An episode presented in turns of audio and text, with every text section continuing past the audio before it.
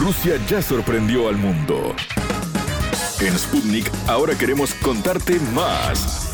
Historias, curiosidades, sitios de interés, estilo de vida, destino Rusia. ¿Cómo están? Un placer saludarlos. Bienvenidos a Destino Rusia.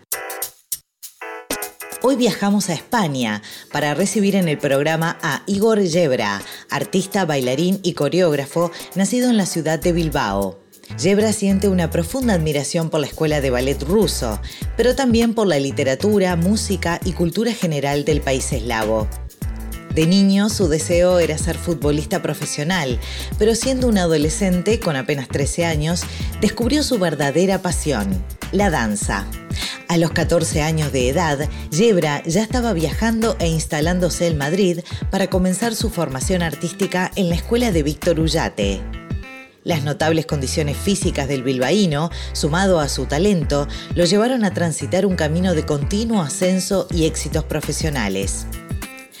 Gracias al ballet, Igor Yebra tuvo la oportunidad de conocer varias ciudades de Rusia, no solo las más turísticas como Moscú y San Petersburgo, sino otras como Ufa o Krasnodar.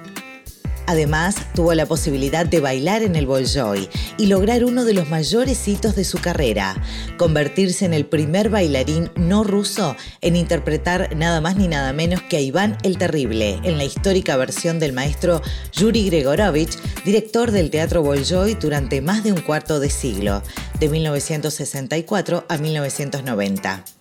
El escenario para esta obra fue el enorme Palacio de Congresos del Kremlin, edificio que fue construido durante la época de la antigua Unión Soviética y cuenta con una capacidad para más de 5.000 espectadores. Yebra, además, ha bailado junto a reconocidas bailarinas rusas, entre las que está una de las grandes estrellas actuales del ballet ruso, Svetlana Zaharova, con quien compartió El lago de los cisnes en la Ópera de Roma. En 2018, el bailarín y coreógrafo español reemplazó al argentino Julio Boca como director artístico del Ballet Nacional del Sodre, el ballet estatal de Uruguay, cargo que ocupó los últimos dos años antes de volver a instalarse en su tierra natal. La entrevista. Un verdadero placer recibir y conversar en Destino Rusia con este gran artista, bailarín, coreógrafo y multidisciplinario, como dice él. Bienvenido, Igor Zebra. Hola, buenas. Efectivamente, es difícil eh, resumir una carrera eh, en la cual he pasado por, por tantas cosas y tan diferentes, aunque todas tienen un punto y un sentido, ¿no? Que digamos que es, eh, es el arte, es lo cultural. Uruguay fue, de, digamos, tu último periplo, si se quiere, por el extranjero. Estás nuevamente en España. ¿Dónde tenés tu escuela, verdad? Sí, efectivamente. Nací en Bilbao y digamos que me tuve que ir con 13, 14 años muy prontito para poder seguir estudiando ballet, ¿no? Porque aquí no, no había lugares donde desarrollar esta carrera y bueno, eh, abrí esta escuela hace, hace 14 años y digamos que es el lugar donde uno siempre vuelve, ¿no? Y aparte, como siempre he dicho, es digamos mi niño de los ojos, ¿no? Es, un sueño que yo tenía prácticamente desde, desde el inicio, ¿no? El, el abrir esta escuela para dar oportunidades a las niñas y niños que quieran dedicarse a bailar y que no tuvieran que hacer lo mismo que tuve que hacer yo, ¿no? Que fue irme tan temprano, ¿no? A ver, contanos eso, ya que, ya que lo tocaste, me, me interesa también tus comienzos primero cómo se te dio por el baile, ¿no? ¿Dónde nació ese amor por, por el ballet, por todo lo que tiene que ver con la danza? ¿Y, por qué te tuviste que, ir tan chiquito a estudiar? ¿Y a dónde? Bueno, nace, nace porque afortunadamente se lo debo a mis padres, ¿no? Porque tanto a mi madre y mi padre eh, les gustaba el arte y la cultura en, en general. Entonces, bueno, nos inculcaron, pues bueno, el amor hacia la lectura, hacia la música, hacia la pintura y hacia el ballet y bueno, eso lo vas desde pequeñito lo vas ingiriendo, ¿no? Hasta que llega un día que de repente pues pasas de, de soñar con ser futbolista a soñar con ser bailarín y no lo veo una cosa totalmente atípica y, extraña que es pues bueno a ti te ha salido una sonrisa y, a todo el mundo le sale una sonrisa como diciendo wow pero cómo de ser futbolista ser bailarín pues porque detrás había una educación donde me enseñaron a que eso podía ser tan normal como cualquier otra cosa en, en la vida, ¿no? Entonces, bueno, ahí yo siempre eh, hago hincapié, ¿no? Lo importante que es la educación de los niños, lo importante que es la educación que nos den nuestra familia, ¿no? Y la libertad, Igor, ¿no? Eh, darte las herramientas, pero que uno después sea el que decida qué quiere hacer en la vida. Sí, efectivamente efectivamente, ¿no? Eh, por lo tanto, pues bueno, ahí solamente puedo estar agradecido a, a mi madre y a mi padre por ese aspecto, ¿no? Fuiste futbolista, estuviste jugando al fútbol, ¿no? Y de ahí después decidiste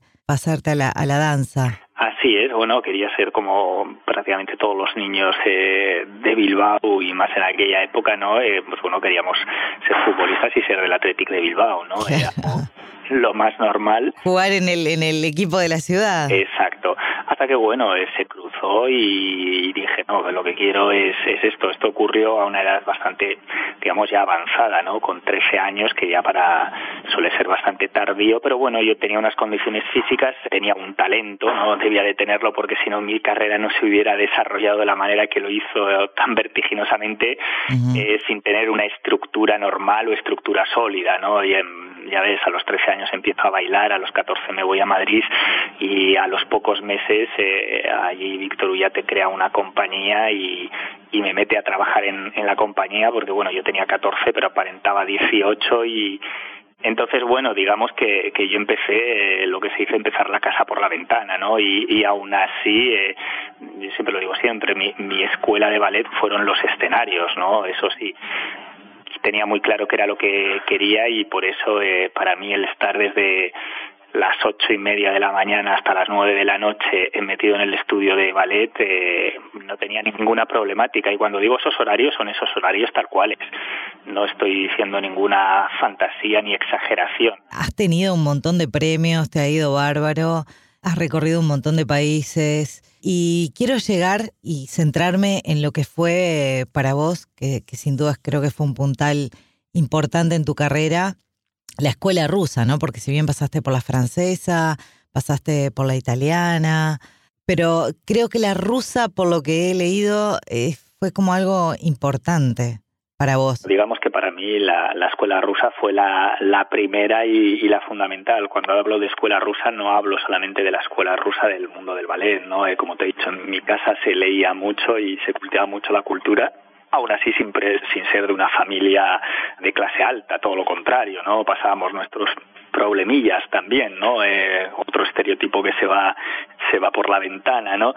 Y bueno, tuve la suerte de crecer, eh, yo, he crecido teniendo un amor increíble hacia la, literatura rusa, que es maravillosa. Ahí tienes Dostoyevsky, Chekhov, Pushkin, miles. ¿Ya de chiquito leías eso? ¿Ya cuando eras un adolescente estabas leyendo autores rusos? efectivamente, sí tenía ese interés, la música también, indudablemente. Luego descubrí también la, la pintura. Entonces siempre me marcó, ¿no? Empecé a bailar por los vídeos de, de ballet que recorrían en aquellos momentos, ¿no? Eh, del bolso y... Eh, y unos precisamente con Iván el Terrible y, y Espartaco fueron lo que más me llamó la impresión. ¿Y cómo llegaste a la escuela rusa? Porque todo esto se em, empezó en Madrid, ¿no? Con todo ese interés y mirabas videos y leías. Pero ¿cómo llegaste a, cumplir el sueño de, estar en la escuela rusa mismo y de aprender de allí? Bueno, eso al final eh, también es mi manera de ser, ¿no? Yo siempre he ido, he ido a los lugares porque soy una persona bastante inquieta y que le gustan los retos, ¿no? Eh, la prueba está que estuve en Uruguay, como hemos hablado al principio, eh, ante un reto gigantesco. Bueno, pues así eh, fue sucediendo de Madrid, donde yo estuve trabajando durante seis, siete años. bueno, empecé a hacer lo que es una carrera como freelance y bueno, la primera parada que hice fue precisamente el, el concurso de Maya Pliseska en, San Petersburgo.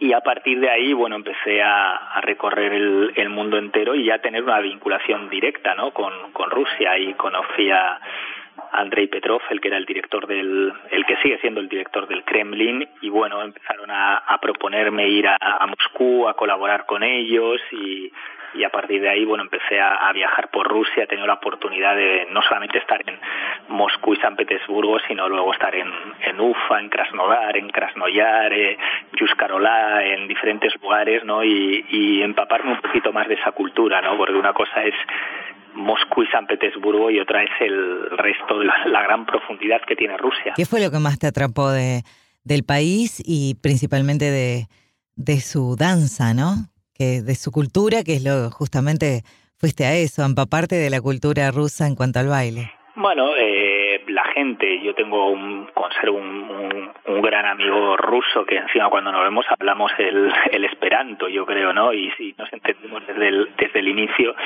porque el ruso es una persona de gran corazón, ¿no? Eh, cuando te lo da, te lo da todo. También es cierto que cuando lo tienes en contra, eh, vas a tener en contra eh, una persona muy dura, ¿no? Eh, muy dura porque el país es así, ¿no? Porque la climatología del país es así y los kilómetros del país hace que uno tenga, eh, digamos, sea de esa manera, ¿no? Sean personas muy duras, muy batalladoras, muy sentimentales también. La prueba la tienes en su literatura, ¿no? Que es de una melancolía, de un sentimiento increíble, o su música, ¿no? Eh, y eso hace que bueno eh, te puedas encontrar personas eh, maravillosas como me he encontrado. Contanos ahora cómo llegaste a, a Yuri Grigorovich, que, que fue algo importante en tu carrera, ¿no? Porque te llevó a, protagonizar uno de los mayores hitos en, en lo que es tu, tu carrera profesional. Fíjate que te convertiste en el primer bailarín no ruso en protagonizar nada más ni nada menos que Iván el Terrible. Para ellos es un peso muy grande. Aparte esto ocurrió en el Teatro del Kremlin, ahí mismo donde a escasos metros de donde Iván el Terrible comía, dormía y, asesinaba gente también, ¿no? Y bueno, fue algo mágico y, maravilloso. Aparte, bueno, tuve la oportunidad de trabajarlo con Yuri Grigorovich, pero principalmente con Vladimir Vladimirov, que fue el bailarín para el que se creó este rol, ¿no? Entonces ya te digo, era todo eh, un sueño hecho hecho realidad, ¿no? Por eso yo puedo decir que soy de esa gente que he podido realizar sueños, que sueños que tenía de joven y que eran casi imposibles se cumplieran, ¿no? Porque bueno, ese ballet Iván el Terrible actualmente solo se representa en dos lugares en el mundo, ¿no? Uno es en Moscú y el otro es en París. Y son lugares muy cerrados hacia los bailarines que no son de sus propias estructuras, ¿no? Eh, ahora están más abiertos que cuando a mí me tocó hacerlo, que fue casi hace 20 años. Entonces, bueno, poder realizar esto, eh, sí, es cierto, es una envergadura eh, increíble, ¿no? ¿Tu relación con Rusia después de este ballet cambió? No. O propuestas que hayan llegado de repente más propuestas del país, ¿no? No, porque siempre fue muy buena y, siempre trabajé bastante esporádicamente de esta manera y, y eso siguió, ¿no? Con lo cual está bien porque quiere decir que si encima has hecho una cosa de ese peso y te vuelve a invitar para que sigas yendo, quiere decir que lo hiciste bien, ¿no? y he tenido la oportunidad de bailar con grandes bailarinas rusas, pues una de ellas es la actual estrella, eh, digamos, una de las primerísimas bailarinas que hay actualmente, que es Svetlana Sajarova. Con ella tuve la oportunidad de bailar el Lago Los Cisnes en la Ópera de Roma y con un montón de bailarinas más. He tenido grandes parteneras rusas. Eh, la madre de mi hija es rusa, o sea... Eh, ah, bien. Tenés una relación súper estrecha con Rusia. tengo una vinculación muy grande, ¿no? Igor, la verdad que ha sido un placer charlar contigo. Muchísimas gracias por, por contarnos toda tu, experiencia y te deseamos lo mejor. Y bueno, supongo que algún día volverás a Rusia nuevamente. Seguramente, sí. Claro Post pandemia, cuando se pueda volver a viajar. Sí, sí, sí. Dale, un abrazo. ¿Sabías que conocemos datos de Rusia que te van a maravillar? Svetlana Zaharova es una bailarina de ballet clásico nacida en Lusk, Ucrania.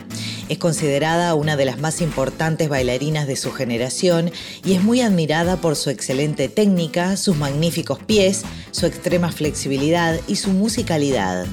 En 2006 se convirtió en miembro del Consejo Presencial para la Cultura y el Arte y en 2007 fue galardonada con el Premio Estatal de la Federación Rusa. Al año siguiente fue elegida diputada de la Duma Estatal.